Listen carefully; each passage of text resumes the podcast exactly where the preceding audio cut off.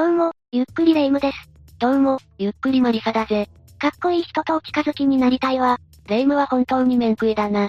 目の保養になるじゃない。性格はどうでもいいのよ。そういえば、犯罪者にファンがつくことがあるよな。え？い、いくら魅力的とは言っても、犯罪者はちょっと無理だわ。アメリカでは連続殺人鬼のシリアルキラーに、女性たちが夢中になったことがあるんだぜ。そんなにかっこいい人なの？気になるわ。それじゃあ、今回は、リチャード・ラミレス、について解説していくぜ。それでは、ゆっくりしていってね。まずは、リチャード・ラミレスの生い立ちから紹介していくぜ。お願いするわ。ラミレスは1960年2月28日、テキサス州エルパソで、鉄道会社勤務の父と母の7人兄弟の末っ子として生まれた。ラミレス家は厳格なカトリック教徒で、幼いリチャードも両親と一緒にミサに通っていたんだ。へえ、カトリック教徒だったのね。ああ。ラミレスは9歳頃から万引きや窃盗などの軽犯罪に手を染めて、14歳になったあたりからマリファナ吸引を始めるなど、非行行為が目立つようになった。当時の友人たちの話では、ラミレスは幼い頃から、すでに一匹狼として行動することが多く、地元の少年ギャングのグループに加わることはなかったが、必要に応じてグループの高級住宅地荒らしを手伝ったりして、ドラッグを買う金を稼ぐなどの活用はしていた。一匹狼だったの？不良って仲間とつるんでるイメージだけど、それどころか、ラミレスは仲間から金をすり取ったりしたので、不良少年たちの間で、コソドロリッキー、などと陰口を叩かれていたんだぜ。そして早くからヘビメタルに傾倒する一方で、教会の聖書勉強会で悪魔に見せられるようになり、悪魔関連の書物を読み漁るようになったのもこの頃だった。ラミレスは悪魔崇拝主義者だったの？ああ。逮捕時には手に掘られた逆五芒星という、悪魔のシンボルを堂々と見せびらかしている。中学を出た後は地元のジェファーソン高校へ入学したんだが、何事に対しても無気力無関心で、授業には出席せず、学校行事にも一切参加しなかった。そして17歳で高校を中退すると、マリファナ不法所持でイルパソ警察に3度も逮捕されて、1982年には保護観察処分を受けたんだが、ほどなく出本し、二度とエルパソに戻ることはなかったぜ。ならラミレスはどこに行ったのかしら？1982年にサンフランシスコに住む、自分より年上の女友達を頼ってカリフォルニアに出たようだ。その翌1983年に、ロサンゼルスに移るまでは彼女の家で過ごしている。当時のラミレスは銃とナイフに強い興味を持っており、その話ばかりをしていたが、ロサンゼルスに移ってからはコカインに手を出し、悪魔崇拝に傾倒していたとされているな。この頃のラミレスはドラッグに溺れているだけでなく、コーラやカップケーキなどのジャンクフードを常食していて、衛生関連もなかったため、非常に不潔で痩せ細っていたようだ。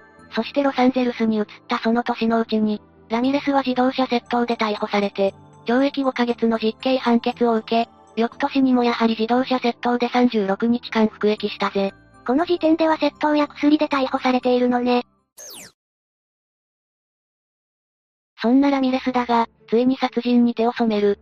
1984年6月28日のことだった。ラミレスは盗み目的で、ロサンゼルス市郊外グラッセルパークのアパートの一室に侵入したんだが、そこでは大きな成果が得られなかったために住人である、79歳の女性に対し、悪魔の義務を果たす、と言って、女性に性的暴行を加え、めった刺しにして殺害した。79歳の女性を、ひどすぎるわ。この強行によって暴力の味を知り、見境なく犯行を重ねていくことになるんだぜ。次の犯行は1985年3月17日だった。ラミレスはコンドミニアムのガレージで待ち伏せして、車で帰宅した女性を22口径の拳銃で銃撃する。続けて部屋の中にいた同居人の女性を銃殺した。しかし最初に撃たれた女性は発砲を受けた際、手でとっさに頭をかばって手に持っていた車のキーに銃弾が跳ね返ったため、奇跡的に致命傷を負わずに済んだぜ。よかったわ。でも、ラミレスが戻ってくるんじゃ。ああ。しかしラミレスは命乞いする彼女を残して立ち去った。そして現場には被っていたロックバンドのキャップが残っていたぜ。この時、顔を隠していなかったそうだ。どうして何もせず立ち去ったのかしら？それは後で説明するぜ。ラミレスの次の犯行は、なんとこの事件の40分後だった。40分後モントレイパークの路上で1台の車を止めると、乗っていた学生を無理やり引きずり下ろして、至近距離から射殺し、車を強奪して逃走したんだ。その10日後の深夜未明には、郊外の住宅街に住む夫婦宅を襲撃して、就寝中の夫の頭部を撃ち抜くと、妻に金品を要求する。妻は侵入者が目を離した隙をついて防犯用のショットガンを身構えたが、そこに弾丸が装填されていなかった。これに激怒したラミレスは彼女を射殺し、胸を切り裂いて目玉をほじくり出して、彼女の宝石箱に入れるという不可解な行動をとったぜ。目玉を取り出すなんて気持ち悪くなってきたわ。こうして深夜のロス郊外で立て続けに強盗や強姦、殺人を繰り返す残忍な犯行に対して、メディアは、バレーインプルーダー、と呼んで報道した。こんなに大胆に犯行をしていたらすぐに警察に目をつけられそうだけど、そのあたりはどうだったのかしら？それも後で説明するぜ。ラミレスは1年2ヶ月の間に13人を殺害する。たった1年2ヶ月でラミレスは女性たちを殺害前に性的暴行を振るい、悪魔を愛していると言え、と強要した。12歳の子供をクローゼットに閉じ込め、母親に性的暴行をしたり、高齢の姉妹に瀕死の重傷を負わせながら、女性の太ももや壁に口紅で逆五芒星を書く、マチェーテという中南米で用いられる三刀で喉をかき切る、襲撃に用いたハンマーやバールをそのまま捨ておくなど、脅迫の際に悪魔への忠誠を誓わせるといった、様々な手口が用いられ、多くの痕跡が現場に残された。信じられない。重傷者の女性に口紅で逆五芒星を書くなんて、まさに悪魔の所用よ。後にラミレスの所持品として数多くのブロマイド、エロ写真が発見されたんだが、SM の辛く趣味合いはゆる、足フェチ、だったことが判明しているぜ。このように猟奇性と大胆さはエスカレートし、ロスの人々を恐怖のどん底に陥れた。闇に紛れて人を襲う黒ずくめの殺人鬼、ケムクジャラで、虫歯まみれの悪臭を漂わせる不潔な悪魔は、新たに、ナイトストーカー、との異名がつく。どうしてこんなに残酷なことができるの？同じ人間とは思えないわよ。それはラミレスの生育環境に問題があったからだ。父親は敬虔なカトリック教徒で勤勉に働いたが、家庭内では妻子に暴力を振るっていた。それだけではなく、父親は感情が高ぶると自傷行為に走っていたんだ。自傷行為って？流血するまで自分をハンマーで殴打したり、壁に頭を打ちつけたりなどを頻繁に繰り返していたんだぜ。父親のそんな姿を見たくないのはわかるわ。ああ。そんな父親を恐れたラミレスは家出を繰り返していた。家に帰りたくなくて、近所の墓場で眠ることもあったそうだ。そして冒頭で言った通り、盗みやドラッグなどを行うようになったんだが、これは素行不良な兄たちの影響だったんだぜ。凶悪犯は家庭環境が悪い人が多いわね。そうだな。ラミレスが一匹狼として人とつるまなかったのは、人とのコミュニケーションが苦手だったのもある。確かにそんな環境で育てばコミュニケーションが苦手になるのも、わかるけど、それは犯罪の免罪符にはならないわ。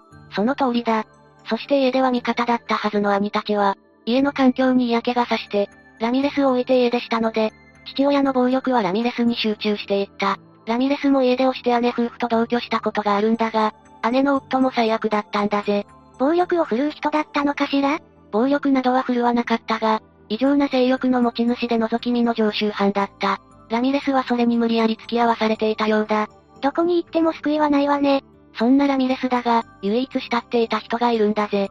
その人物はいとこのマイクだ。マイクはラミレスと歳が離れていたが、ラミレスのことを弟のように可愛がっていて、戦争を経験していたマイクは戦時中のことを、よくラミレスに語っていたそうだ。周囲の人間を信じられなくなっていたラミレスにとって、マイクは唯一信頼できる相手だったんだが、マイクは患っていた病で長期入院することになり、会うことができなくなってしまう。ラミレスはマイクに会えなかったことで、心にまた深い闇を落とした。それは残念だわ。いつでも会えたなら、こんな強行に走ることもなかったかもしれないのに。この時ラミレスは、悪魔しか信じない。恵まれた奴はクソくらいだと思った、と語っている。それで悪魔崇拝に目覚めたのね。このようにラミレスにとってマイクは心許せる人物だったが、マイクもまたとんでもない人物だったんだ。ただの良い人じゃなかったの？良い人とは麻薬の存在だぜ。マイクの影響でラミレスがシリアルキラーになったと言っても良い。どういうことか気になるわ。ラミレスが13歳の時、マイクはいつものように訪れてきたラミレスに、ドラッグを進めて戦争中の話をした。戦争の悲惨さを語ったんじゃないのかしら？ある意味悲惨だな。捕虜に対しての拷問や暴行などの残虐行為を自慢げに語っていたんだ。しかもその際に撮った写真や、戦利品として持ち帰った、敵兵の骨などもラミレスに見せていた。教育に悪いなんてものじゃないわよ。マイクも邪悪じゃない。そこにマイクの妻が帰宅し、妻はマイクに対して、早く仕事を見つけるように説得したんだ。マイクが戦争から帰還してずっと働かないことに腹を立てていたらしいが、マイクは妻の言葉に激高し、ラミレスの前で妻を銃殺する。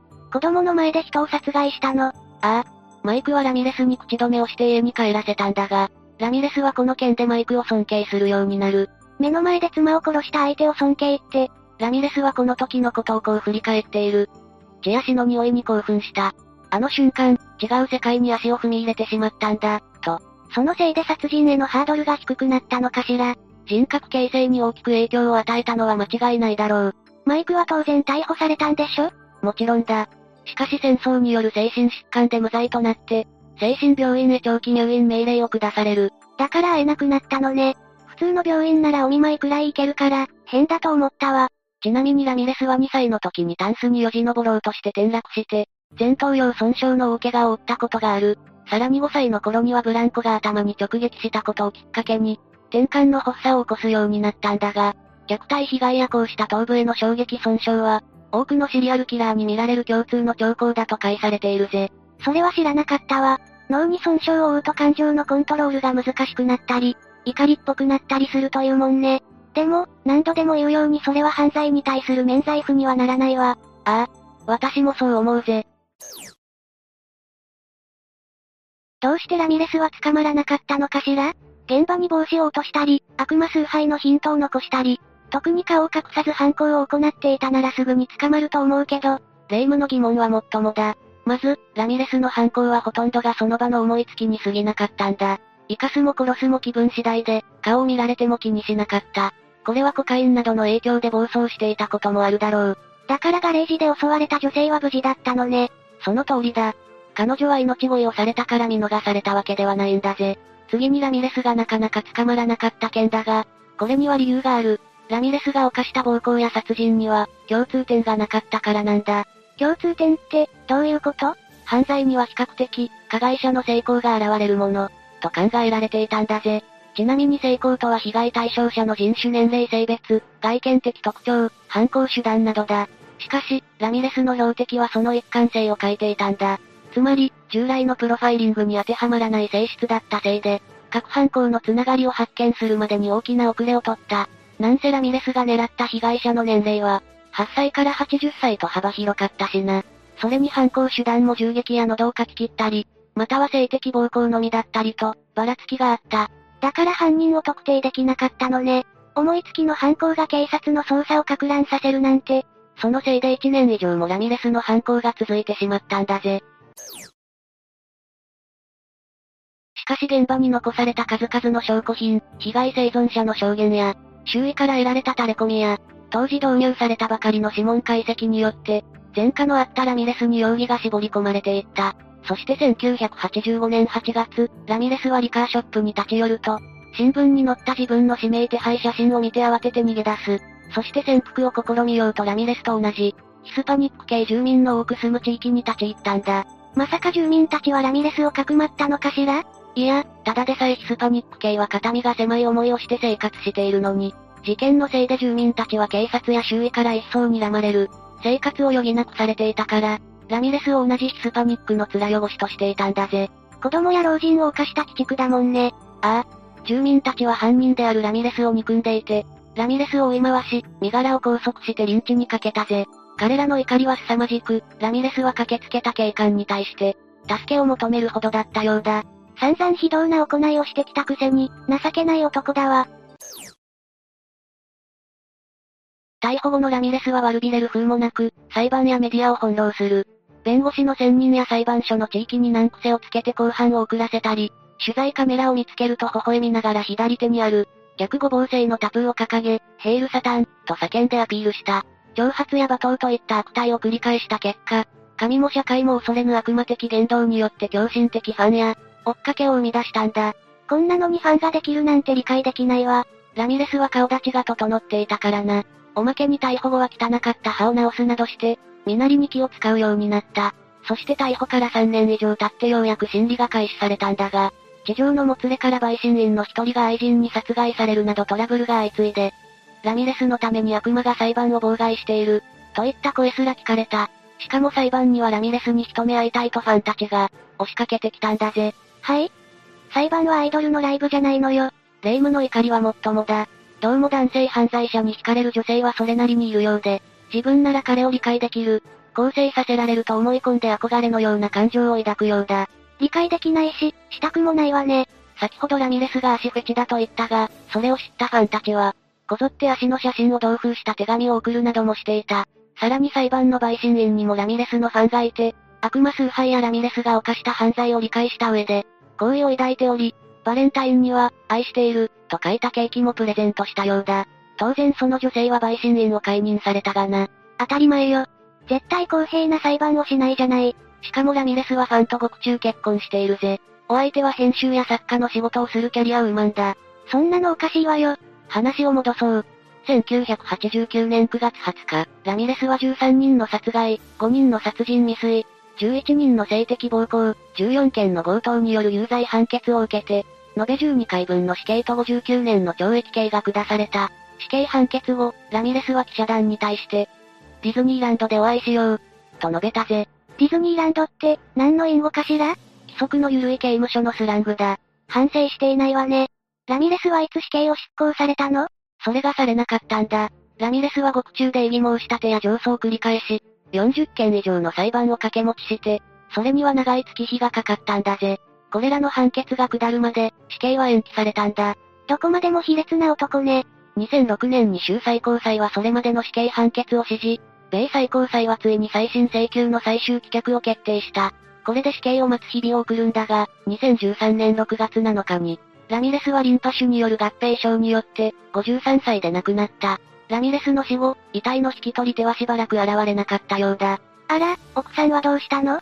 ラミレスの妻は2009年に未解決となっていた9歳の少女への強姦殺人に、ラミレスが関与していたことが判明した後、離婚しているんだぜ。やっと目を覚ましたのね。以上が、この事件の内容だ。生育環境や、二度も頭を打ったことが原因で、シリアルキラーになったのが原因かもしれないけど、それでも到底許せない事件よ。イケメンだからってそんな人にファンがつくのも理解できないわ。まったくだ。そう考えると霊夢は健全だな。そうでしょ？少なくとも犯罪者になんか惹かれないもの。惹かれたら縁を切らせてもらうぜ。絶対にないから大丈夫よ。というわけで、今回は、リチャード・ラミレス、について紹介したぜ。それでは、次回もゆっくりしていってね。